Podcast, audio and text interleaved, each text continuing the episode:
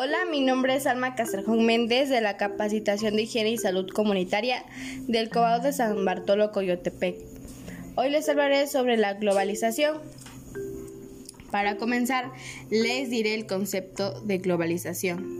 Es un proceso económico, tecnológico, político, social y cultural a escala mundial que consiste en la interdependencia y comunicación entre los distintos países del mundo, trayendo esto la unión de mercados sociales a través de una serie de transformaciones políticas que les brindan un carácter global. Les hablaré sobre las ventajas y desventajas de la globalización en México. Mayormente, el concepto de globalización es relacionado con los temas económicos y tecnológicos. Sin embargo, se trata de un proceso que también incluye lo político, social y cultural en una escala mundial o global. Este proceso dinámico consiste en la interdependencia y comunicación entre los países. Gracias a ello, los mercados sociales y culturales están más unidos que nunca. A su vez, esto ha traído enormes transformaciones económicas, políticas y sociales en distintos rincones del mundo. Les daré las ventajas de la globalización. Apertura de los mercados.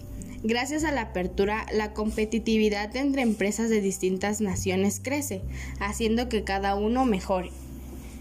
Mejores opciones. El consumidor final tiene más y mejores alternativas a la hora de adquirir un producto social, un servicio. No solamente se trata de la calidad, sino también de un precio más accesible. Aumento de empleos.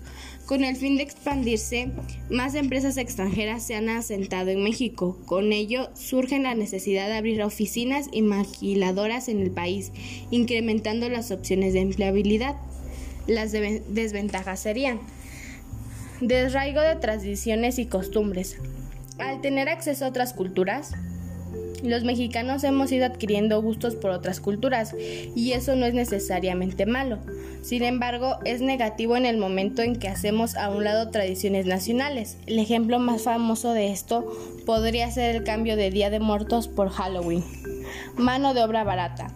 A pesar de que la mano de obra mexicana es una de las mejores a nivel mundial, también es una de las más baratas. Esto se debe a la necesidad del país por mantener su competitividad internacional concentración del capital en unos pocos.